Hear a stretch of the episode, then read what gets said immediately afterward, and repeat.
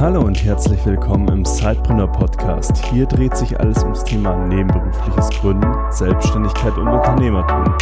Dein Host für die heutige Folge ist Peter Lutsch. Und jetzt ganz viel Spaß mit der folgenden Episode.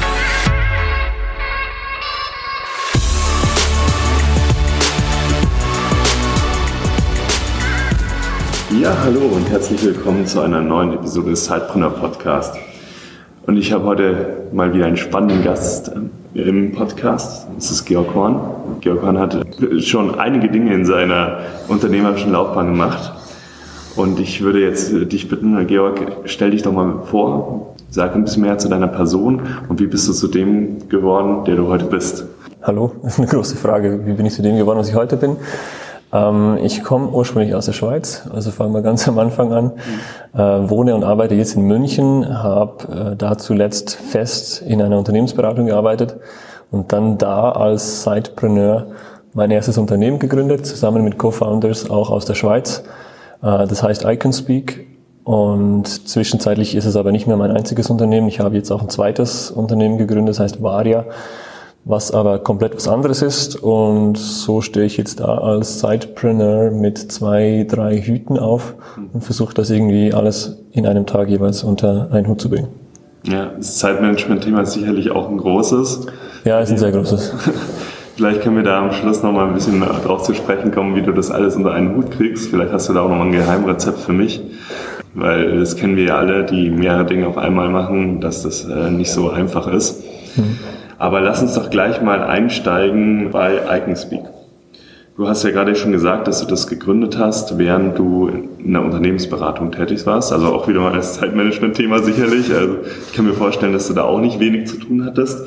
Aber was war denn deine Motivation dazu? War, wolltest du immer schon Unternehmer sein oder bist du da reingestolpert? Oder wie kommt man auf die Idee, neben äh, einer Beratertätigkeit auch äh, noch ein Unternehmen zu gründen? Ja, vielleicht muss man kurz erzählen, was, was Iconspeak ist. Also Iconspeak ja. ist entstanden aus einer Schnapsidee, als ich in Vietnam reisen war mit äh, einem sehr guten Freund und Studienkollegen von mir.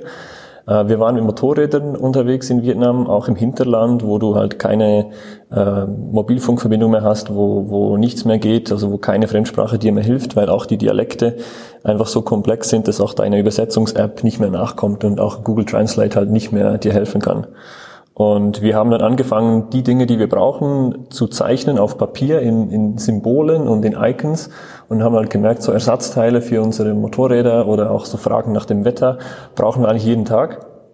Und haben dann irgendwann bei einem schönen Abend ein bisschen Reiswein gedacht, was ist eigentlich die, die einfachste Möglichkeit, all diese Symbole immer bei sich zu haben und immer nicht irgendwie in der Tasche, sondern direkt bei dir zu haben, dass du es direkt anwenden kannst.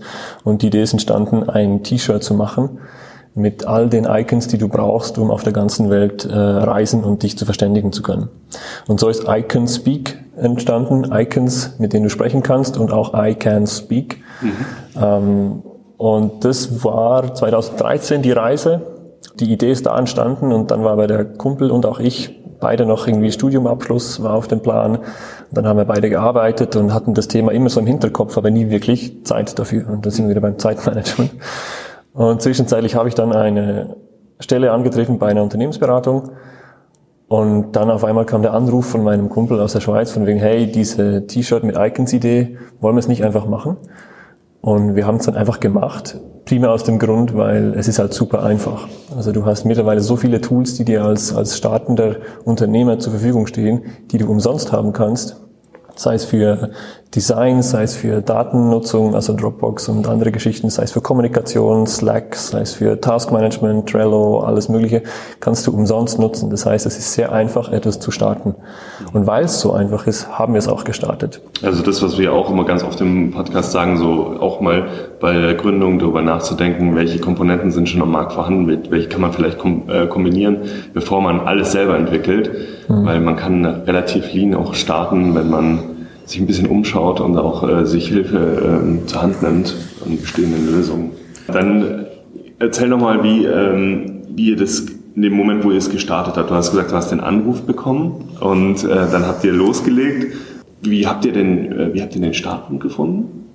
Ja, also das, das Der Anruf war wirklich von also Florian, das ist mein Co-Founder, der, der halt einfach gedacht hat, so jetzt haben wir das Thema lange genug irgendwie auf die lange Bank geschoben, jetzt machen wir es mal oder vergessen es komplett.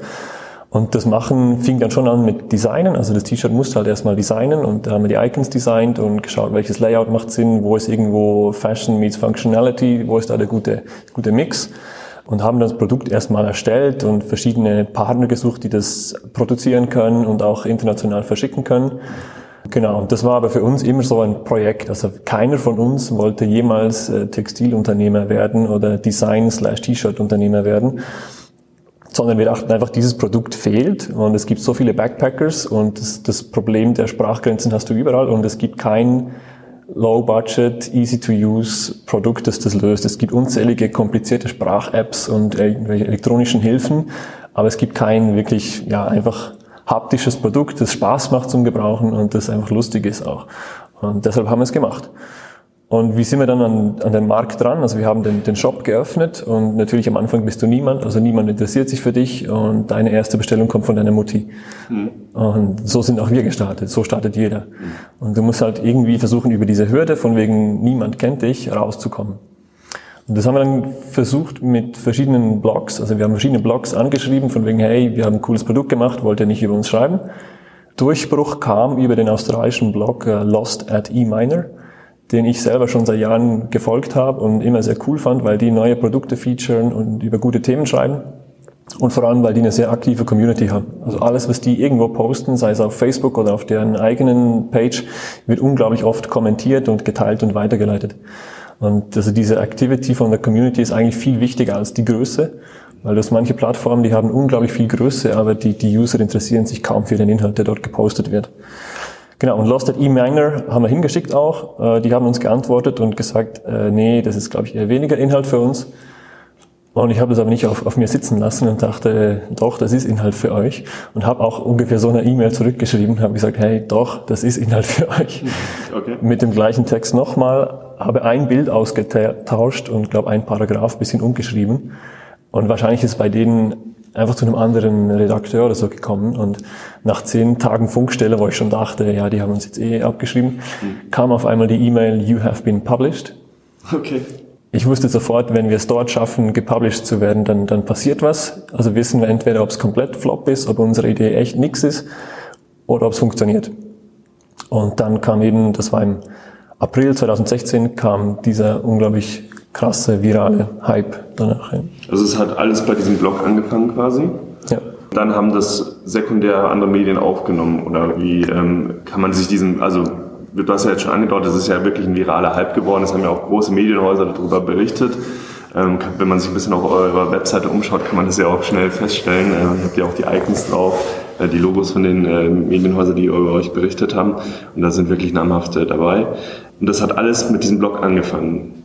Hat alles mit Lost at eMiner angefangen. Ähm, Lost at eMiner scheint halt auch wirklich eine Quelle zu sein für andere Journalisten und andere Bloggers, die sich halt dort immer anschauen, über was schreiben die, weil was dort ist, ist irgendwie the hot shit. Das heißt, du musst dann auch drüber schreiben, wenn du jetzt im, im Bereich äh, Travel Gear oder so unterwegs bist und auf Lost eMiner etwas, etwas über Travel Gear kommt, dann musst du das irgendwie auch haben in deinem Blog. Und, und generell, dass das Thema so Journalism, also die Inhalte werden abgeschrieben und weitergereicht, ist halt auch sehr groß. Also du hast auch schon gesagt, von wegen wichtiger Interviews, wir hatten ein Interview mit CNN dann.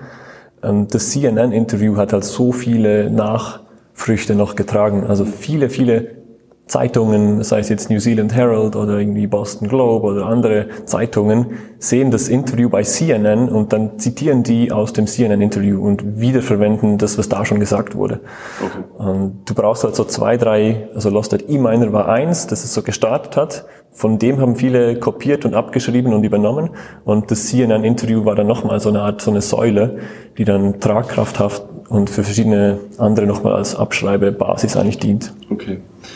Und war das dann wirklich so eine strategische Entscheidung, genau diesen Block am Anfang auszusuchen? Oder war es auch zum gewissen Grad ein Lucky Shot? Weil, also, kann man Viralität planen? Oder was würdest du meinen zu, zu, dem Thema, ich möchte ein virales, äh, viralen Effekt erzeugen?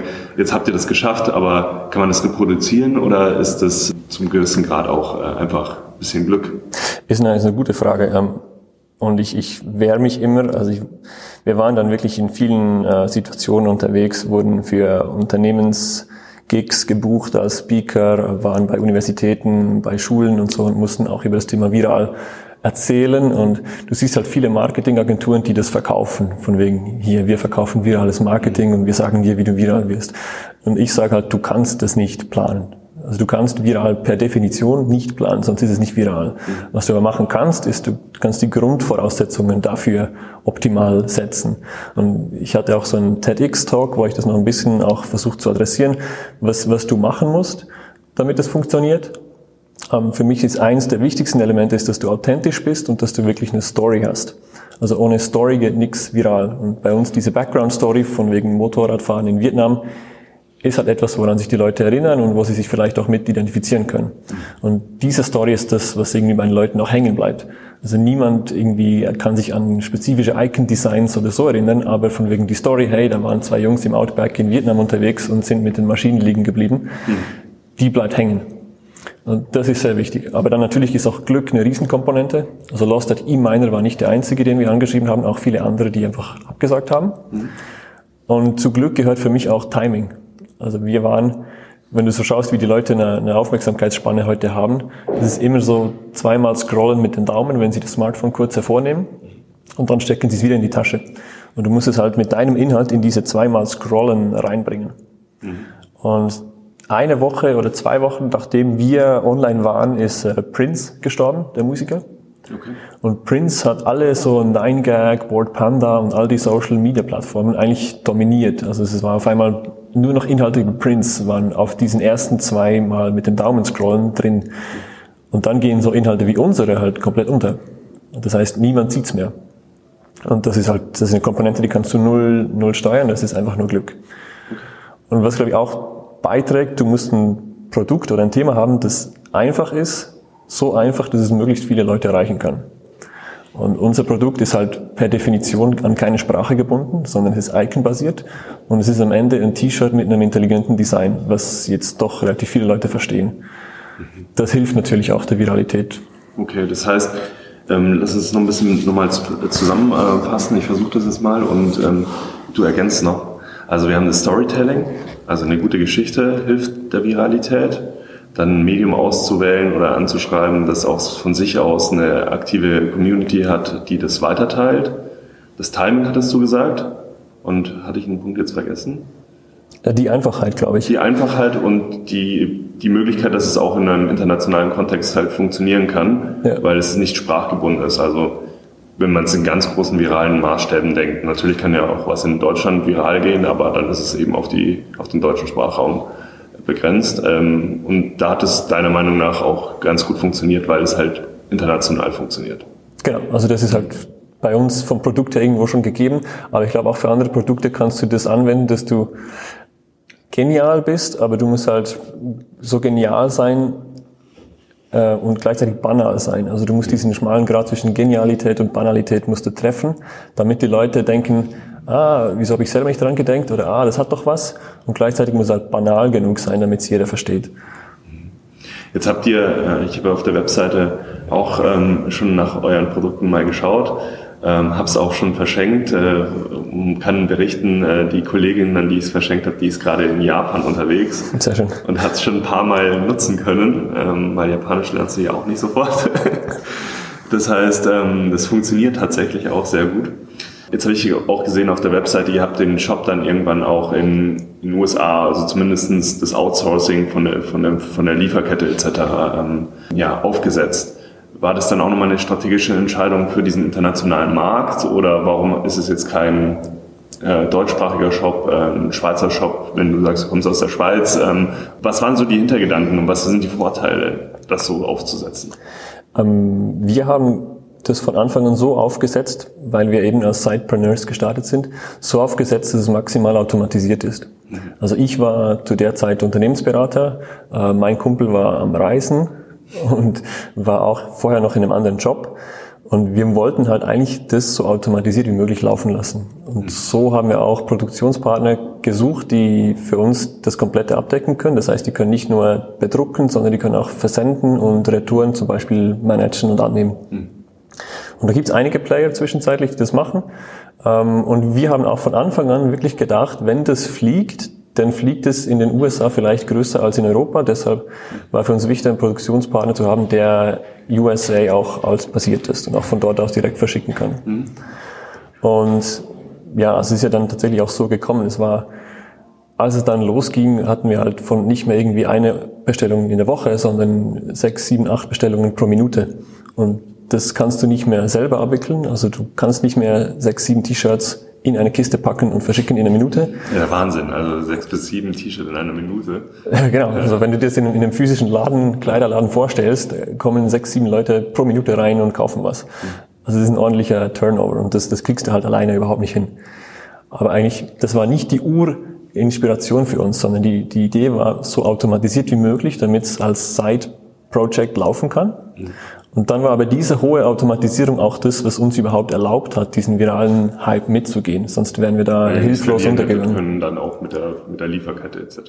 Genau, also wir waren, als es wirklich enorm abging im April, April Mai 2016, waren wir dann auch mit den Produzenten äh, telefonisch in Kontakt und haben gesagt, hey, pass auf, morgen sind wir bei CNN, mhm. es könnte vielleicht das und das passieren, schaut mir, dass ihr irgendwie das Lager im Griff habt und dass es irgendwie funktionieren kann. Mhm. Ähm, genau, aber das war, der Urgedanke war, dass die Automatisierung aufgrund von, damit es als Side-Project funktioniert, aber es war dann diese Automatisierung, die uns überhaupt erlaubt hat, den, den Viral, Viral Hype mitzumachen. Okay. Du hast ja jetzt mehrmals betont, das, äh, das war so ein Business, was du ja, ich muss da gerade an Tim Ferriss denken, ähm, möglichst automatisiert das Business aufzusetzen, das dann auch von alleine läuft. Wie viel Zeit musst du denn aktiv noch äh, jetzt in, in dieses Thema stecken oder darfst du oder willst du in dieses Thema stecken aktuell? Ja, also es war am Anfang natürlich sau viel, immer noch. Also gerade als die, die Medienanfragen reinkamen, ähm, da war ich auch, ich war immer bisher 100% anders beschäftigt und habe IconSpeak immer nebenher gemacht. Also ich war auch 100% Unternehmensberater und habe die Stunden für IconSpeak on top gemacht. Mhm. Und während der, der Hype-Phase war es halt so, dass Unternehmensberater ist per se jetzt nicht so ein 9-to-5-Job. Mhm. Das heißt, ich bin meistens nach der Unternehmensberaterarbeit nach Hause gegangen und habe dann paar Nächte komplett durchgearbeitet. Ähm, dann irgendwann festgestellt, das geht halt nicht. Und dann gemerkt, ein Rhythmus, den ich aufrechthalten kann, ist, dass ich bis zwei Uhr in der Früh arbeite und dann um sieben wieder aufstehe, um wieder Unternehmensberater zu sein. Also um mit sehr wenig Schlaf auszukommen, was ich auch schon mal erzählt habe im Podcast, wo mich die Leute gefragt haben, wie machst du das? Also es ist zumindest zuträglich, mit weniger Schlaf als neun Stunden auszukommen. Wenn man genau, also ich habe das dann über knapp zwei Monate so gemacht mit fünf Stunden Schlaf. Mhm. Und das Schöne ist halt auch, Schöne mit Anführungszeichen, äh, das Internet kennt kein Wochenende. Ja? ja? Also du hast nicht einen Ladenschluss auf einmal und kannst entspannen, sondern am Wochenende geht's halt genau gleich weiter. Mhm. Und wir hatten am Anfang noch niemand angestellt, der so Customer Service E-Mails für uns beantwortet. Da haben wir jetzt jemand äh, angestellt, der das einfach macht und das ist halt super wichtig. Aber am Anfang hatten wir es nicht, das heißt, es blieb alles irgendwie bei uns hängen. Und du hast halt, wenn du bei CNN oder bei Board Panda Nummer eins bist, dann hast du so viele Fragen. Und egal wie gut du deine, deine Internetseite machst und wie viele Fragen du versuchst zu beantworten mit größten Tabellen und so weiter, jemand fragt dann, is the size S running large or small? Die Frage kommt irgendwann. Und die kommt nicht nur von einer Person, sondern von 100 Personen. Und dann musst du halt auch irgendwo die Frage beantworten. Und du hast halt am Anfang keine Bots oder so, die das machen, sondern musst es selber machen. Mhm. Aber heute, ich habe die Frage noch gar nicht beantwortet, genau. sorry. Heute, wie viel Zeit stecke ich rein? Wenig. Äh, ich stecke pro Monat zwischen fünf und zehn Stunden rein. Das ist überschaubar jetzt, aber die Zeit brauchst du ja auch für andere Dinge, da kommen wir auch gleich nochmal dazu. Aber wie äh, groß kann denn ähm, so ein äh, Side-Projekt dann auch ähm, werden? Ähm, also vielleicht kannst du irgendwelche Zahlen auch teilen, so wie waren denn zum Beispiel jetzt ähm, in der, auch in den, vielleicht in den Phasen dieses Höheflugs des viralen Hypes oder Traffic auf eurer Webseite, ähm, kannst du irgendwie irgendwelche Umsatzzahlen nennen? Kannst du irgendwas mit uns teilen, damit die Leute halt einfach so eine Größenordnung kriegen, was auch möglich ist, wenn man ein Projekt nebenberuflich startet? Äh, ich kann dir Traffic-Zahlen nicht auswendig sagen, weil ich die nicht mehr weiß. Ich kann dir sonst schon ein paar Zahlen sagen. Also wir hatten in dieser wirklich ähm, verrückten Phase, April, Mai, hatten wir zum Teil halt Tagesumsätze, die 20.000, 30.000 US-Dollar mhm. waren und in dem Bereich ist es halt schon absurd. Mhm. Und du bist irgendwo ein T-Shirt-Business und hast das als Jux gestartet und auf einmal hast du solche Tagesumsätze. Und das war für mich auch eine spannende Situation. Ich war ja festangestellt mit einem Arbeitsvertrag. Und der Arbeitsvertrag hat auch gewisse Regelungen von wegen Nebenerwerb. Mhm. Und ich hatte das nie angeschaut und mir nie Gedanken gemacht, von wegen darf ich das. Und ich habe einfach gemacht. Und dann, als es wirklich komplett durch die Decke ging, äh, gerade am ersten Tag, als wir so diese 20.000 Umsatz pro Tag Marke geknackt hatten, hatte ich mal mit meinem Mentor bei der Unternehmensberatung dann ihn angerufen. Und zwar, es war Freitagabend, irgendwie um 8 Uhr Abend. Ich war noch im Office mhm. und habe ihn angerufen und gesagt, äh, wir müssen reden, es gibt da was. Und er hat mich dann kurz darauf zurückgerufen, weil er zuerst war nicht erreichbar und hat meine Sprachnachricht gehört und hat sich echt Sorgen gemacht, weil ich habe irgendwie nervös geklungen, hat er gesagt, und von wegen es gibt da was und er dachte schon, ich will künden oder irgendwas. Mhm. Und dann hat, hat er gesagt, er ist auch noch im Office. Und das war mein Mentor, der auch Gründer und Vorstand von der Beratung ist. Wir haben uns bei ihm im Office getroffen und ich habe ihm gesagt, was Sache ist. Und habe gesagt, äh, wir haben jetzt heute 20.000 Umsatz gemacht. Darf ich das? Mhm. Und wie hat er reagiert? Ja, das, das, das, die Szene werde ich nie vergessen. Er war sehr positiv, äh, hat einfach nur gelacht und dann haben wir bei ihm im Office was getrunken und haben uns gemeinsam gefreut. Mhm. Und da hatte ich auch Glück vom, vom Arbeitgeber her, der, der war sehr flexibel und hat dann auch das Thema gut aufgefasst und hat halt auch versucht, so tolerant zu sein wie möglich, damit ich auch mal irgendwie ein Radiointerview oder so während der Arbeitszeit problemlos unterkriege. Also das ist ja auch ein großes Thema, was uns immer gestellt wird. Wie erkläre ich das meinem Arbeitgeber? Und äh, viele Leute haben auch auf die Reaktion Angst, aber vor der Reaktion Angst. Aber ich habe festgestellt, dass es ganz selten Fällen, was an uns zumindest herangetragen wird, dass es wirklich richtig negative ähm, Feedback dann vom Arbeitgeber gibt. Ähm, das kannst du jetzt auch nicht so bestätigen, sondern es war bei dir auch eher eine positive ähm, Resonanz erstmal oder zumindest keine negative. Mhm. Weil wenn man zusammen dann nochmal drauf anstoßen kann, dann kann es ja so schlecht nicht gewesen sein, das Gespräch. Aber wahrscheinlich auch sehr positiv gewesen, dass du einfach offen ähm, zu deinem Mentor in dem Fall ähm, zugegangen bist und ihm das auch gesagt hättest, weil wenn er es irgendwie hintenrum dann irgendwie erfahren hätte, wäre es vielleicht nicht so positiv gewesen. Oder wie schätzt du das ein? Ja, ich glaube, es war schon wichtig, das irgendwie proaktiv zu kommunizieren, ja, aber ich glaube jetzt nicht, dass die mir das hätten übel genommen, andersrum. Also wir waren dann auch kurz drauf auf der Bildzeitung abgebildet und so, also sie haben es halt eh rausgekriegt. Ähm, aber es war schon gut, das halt proaktiv anzugehen, auf jeden Fall, das würde ich auch jedem empfehlen. Mhm. Ähm, und als Unternehmen dann, wenn du einen Arbeitgeber hast, der sowas hat, ich glaube, ich würde es halt als, als positives Signal sehen, auf jeden Fall, weil der Mitarbeiter von dir, der hat ja irgendwo eine Energie. Mhm. Und die Energie hat er und du als Unternehmen kannst die Energie nicht nicht zwingend für dich nutzen. Du kannst versuchen, die umzuwandeln, aber wenn der Mitarbeiter die Energie halt in eine Initiative stecken will, die jetzt nicht wirklich mit deinem Geschäftsgebaren zu tun hat, dann, dann kannst du das nicht ihm verbieten, weil sonst wird er die Energie einfach komplett an dir vorbeirichten, sondern du musst es halt zulassen, irgendwo in einem Rahmen, dass beide was davon haben. Ja, und was man vielleicht auch nicht vergessen darf, ähm, der Mitarbeiter, der lernt ja auch unglaublich viel dabei, wenn er so ein Projekt wie ihr jetzt zum Beispiel da umgesetzt habt. Das kann er vielleicht später, wenn das dann automatisiert mal läuft, theoretisch auch für sich äh, dann vielleicht die Energie nutzen, wenn er die entsprechenden Rahmenbedingungen dann für den Mitarbeiter auch schafft, äh, dass er sich da einbringen kann entsprechend, wenn, wenn das äh, dann äh, ja, möglich ist. Ja, genau. Und ich finde halt auch, in der Unternehmensberatung kann jetzt mit dem T-Shirt-Business oder mit dem Icon-Design-Business nicht viel anfangen. Ja. Aber trotzdem wurde mir der Raum gegeben und es gab dann schon auch viele gute Synergien, dass wir äh, gewisse Kundengeschenke gemacht haben oder halt ich als, als Speaker irgendwo bei, bei Corporates auftreten konnte und denen sagen konnte, wie skaliert man ein, ein digitales Business heutzutage und wie funktioniert Rapid Prototyping, wie haben wir das gemacht was dann schon auch spannend ist. Und dann irgendwie die Story, die wir haben mit Iconspeak, ist halt auch irgendwie unterhaltsam und das funktioniert auch bei Vorträgen relativ gut. Also irgendwo findest du immer diese Synergien, wo beide was davon haben mhm. und die musst du halt auch finden. Ja definitiv. Jetzt hattest du ja auch schon mal angesprochen, du hast ja auch einen äh, TEDx-Talk dazu gehalten, was ich total spannend fand, äh, weil da ging es ja auch, äh, du leitest es ein mit, welches Potenzial ähm, habt ihr? Ich möchte jetzt auch den TEDx-Talk nicht vorgreifen, weil den verlinken wir auch nochmal. Das sollen die Leute sich bitte auch nochmal selber anschauen, weil ich den echt inspirierend fand. Aber vielleicht, lass uns das vielleicht mal auf eine ganz kleine Frage noch runterbrechen. Und zwar, Jetzt hast du die Erfahrung gemacht als Angestellter, als Zeitpreneur und als Vollzeitunternehmer. Ähm, meinst du, man muss als Unternehmer geboren werden? Also man braucht ein bestimmtes Potenzial, eine bestimmte Voraussetzung, Unternehmer zu werden? Oder ist es alles erlernbar? Ja, also ich will den Talk jetzt auch nicht vorgreifen, aber was ich dort eigentlich dann sage, ist, ich mache mich am Anfang ein bisschen lustig über andere TED Talks, indem ich halt eben sage, oh, what is your potential?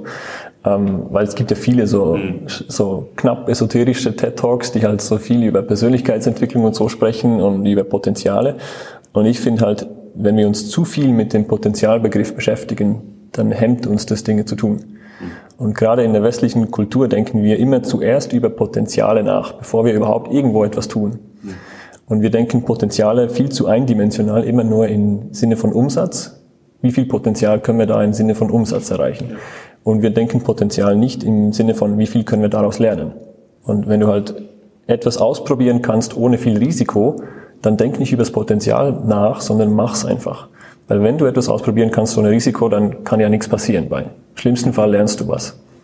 Und auf die Frage, ist man als Unternehmer geboren oder nicht? Äh, nein, glaube ich nicht. Also ich glaube schon, dass du irgendwo eine, eine, Neigung hast, Dinge selber zu tun und Dinge ganzheitlich verstehen zu wollen und so ein Antrieb, mehr als nur Anwender zu sein, sondern vielleicht auch mal wirklich Produzent zu sein von etwas. Das, den Antrieb hast du, glaube ich, schon. Aber ich glaube auch, jeder von uns sieht sich früher oder später im Leben mit einer Situation konfrontiert, wo er sagt, das nervt, das ist ein Problem und das, das nervt mich total. Und er findet nicht die passende Lösung dafür. Und immer wenn du dich mit so einer Situation konfrontiert siehst, ist es eigentlich ein Einfallstor für eine neue Lösung. Und dann ist halt die Frage, machst du die neue Lösung selbst oder wirst du Teil eines Teams, eines anderen Startups oder so, das bereits an einer Lösung in dieser Richtung arbeitet? Das ist übrigens auch für mich ein, wichtiger Punkt. Ich, ich höre oft Leute, junge Leute, gerade im Moment ist es so ein Trend, Entrepreneurship-Trend, die sagen, ich will Unternehmer werden. Und ich finde, das ist die falsche Motivation. Ich finde, du solltest nicht Unternehmer sein, weil du Unternehmer sein willst. Sondern ein Problem lösen. Genau, sondern Unternehmertum beginnt für mich immer mit einem Problem. Und da solltest du auch irgendwie deine Motivation drin sehen. Und wenn es dann ein anderes Startup gibt, das sich schon mit dem Problem beschäftigt und du denkst in einer guten Art und Weise, dann werde Teil dieses Teams, ja. anstatt selber zu starten, weil du wirst viel mehr Impact haben, du wirst viel schneller effektiv arbeiten können, wenn du ein anderes Team äh, joinen kannst. Alleine zu starten ist mit so viel Hürden äh, verbunden und auch administrativ und kostenseitig, dass du einfach das erste Halbjahr verbringst, ohne dass du irgendeinen Impact hast, meistens. Ja, ein ganz guter Punkt. Lass uns doch mal bei diesem äh, Problemlösen ganz kurz bleiben oder bisschen länger bleiben, weil du hast jetzt ein neues Problem gefunden, das auf dem Markt herrscht und hast eine neue Gründung gemacht. Und zwar hast du ja Varia gegründet und bist jetzt auch damit Teil im Media Lab, ähm, im Accelerator-Programm, ähm, wo wir ja auch mit drin sind. Und ich, ich würde dich mal bitten, erzähl mal, also ich, ich fand, als du mir das das erste Mal so erzählt hast, was ihr gemacht habt, konnte ich es noch nicht ganz so greifen. Und dann fand ich das extrem spannend, einfach diese Lösungen, die ihr jetzt für ein bestehendes Problem äh, anbietet. Aber ich möchte nicht äh, vorgreifen. Bitte pitch doch mal Varia. Ja, also Varia ist die erste Nachrichtenplattform, die dir unterschiedliche Perspektiven als Service bietet und den Nutzer belohnt für das Verlassen seiner Filterblase. Und die Idee ist entstanden 2016. Äh, da ist passiert am 23. Juni die Brexit-Vote und dann im Herbst auch noch die Trump-Wahl. Und während 2016 haben zwei ehemalige Praktikantenfreunde und ich haben festgestellt, dass der Medienkonsum halt unglaublich eindimensional einfach wird. Also die Leute haben immer mehr das Problem der Filterblasen und der Echokammern, wo sie ihre Quellen haben und ihre Meinungsbilder und die, die Personifizierung der Online-Welt verstärkt das Ganze halt nur.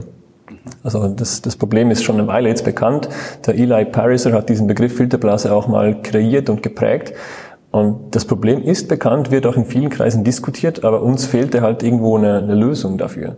Also es gibt einige redaktionelle Ansätze, die dann im Stile einer Presseschau in Wochenintervall oder so verschiedene Perspektiven zusammenstellen, manuell, und die dann rausschicken an die Leser, an die Nutzer. Das ist gut, also das braucht es. Wir finden, das sind alles gute Lösungen, aber es ist ja nicht skalierbar. Mhm.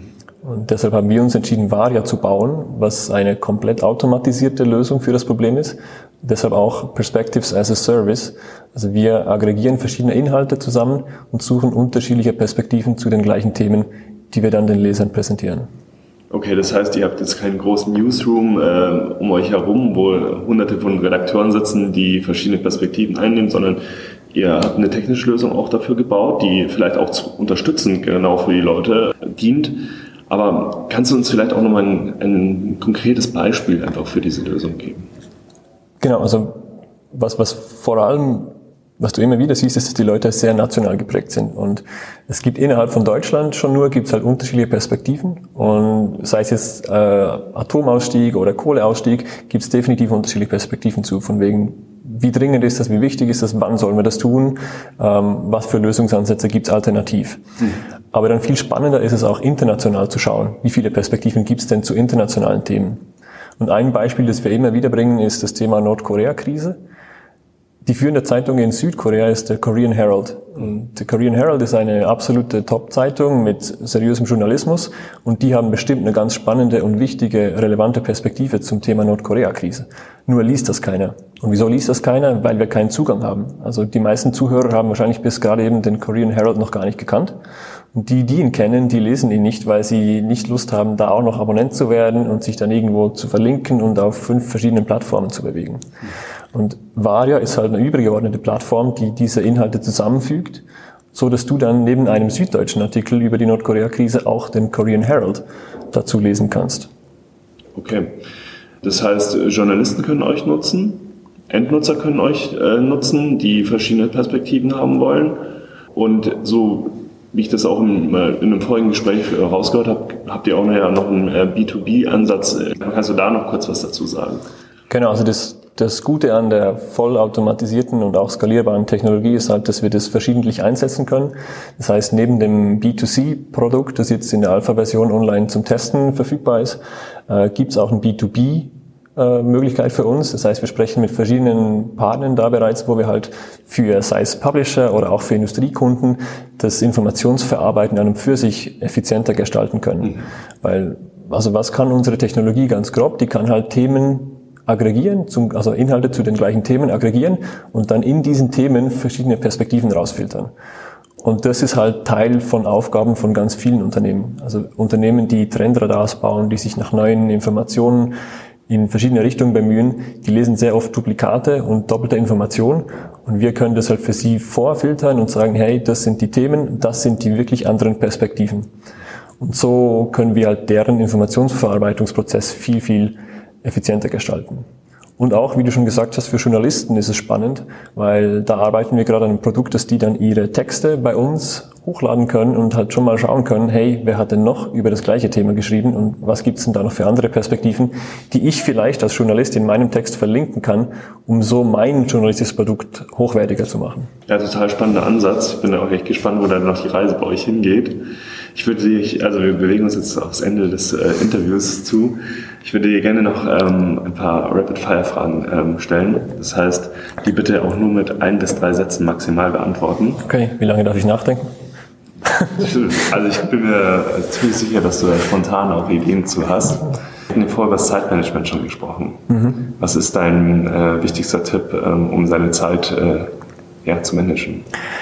Ähm, ich glaube, am wichtigsten ist, ich versuche immer alles, was, was unter drei Minuten dauert, sofort zu machen.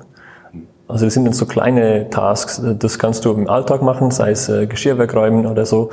Ich versuche alles, was klein ist, was so eine Drei-Minuten-Regel, sofort zu tun. Und das hilft enorm. Und das hilft dir auch mit E-Mails zum Beispiel. Also so einfache E-Mails, wo du nur mal den Ball zurückspielen kannst und nicht viel irgendwie in paragraphenweise E-Mail schreiben musst, mach die kurzen E-Mails sofort. Und nimm dir dann für die wichtigen Dinge, die mehr Zeit brauchen, dediziert Zeit.